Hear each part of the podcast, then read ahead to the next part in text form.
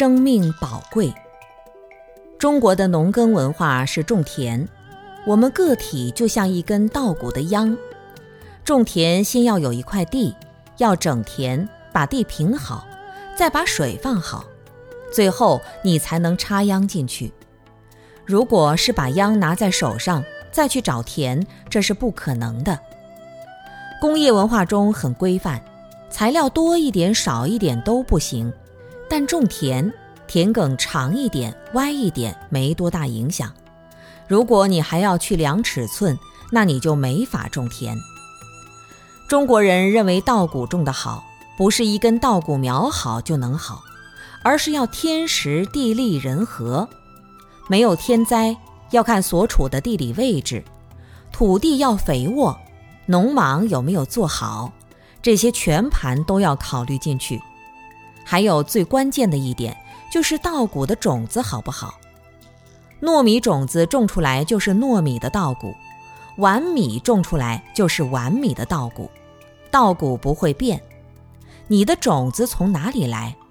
是去年种的稻谷留下的种子，这样大家就能理解中国人为什么要祭祀祖先。我们肉体的生命是从父母那里来的。现在科学讲遗传基因，父母的基因如果不好，你的身体就会差。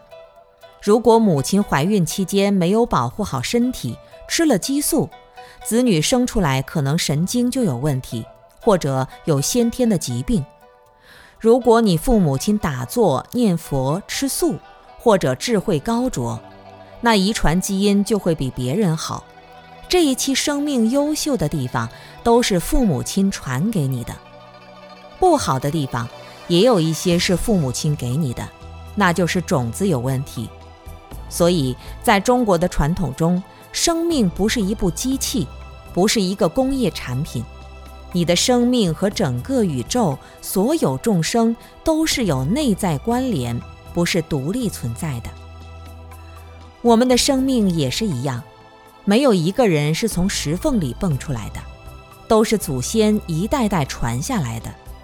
你有这样的一个想法之后，如果大家坐在一起，你就想象自己的祖先十八代、二十代、五十代、一百代乃至几百代，从最早的祖先一直到我们今天，这中间的每一个人、每一个遗传基因的过程都没有出差错。才有今天一个健康的你在这里。如果他们出现了突变，出现了问题，那我们今天就不是这样子。所以生命很宝贵。中国人认为这个生命太宝贵、太神圣了，你不能轻易的把这个身体弄坏掉，也不能把自己这一期到你后代这里变差掉，那这个是绝对不允许的。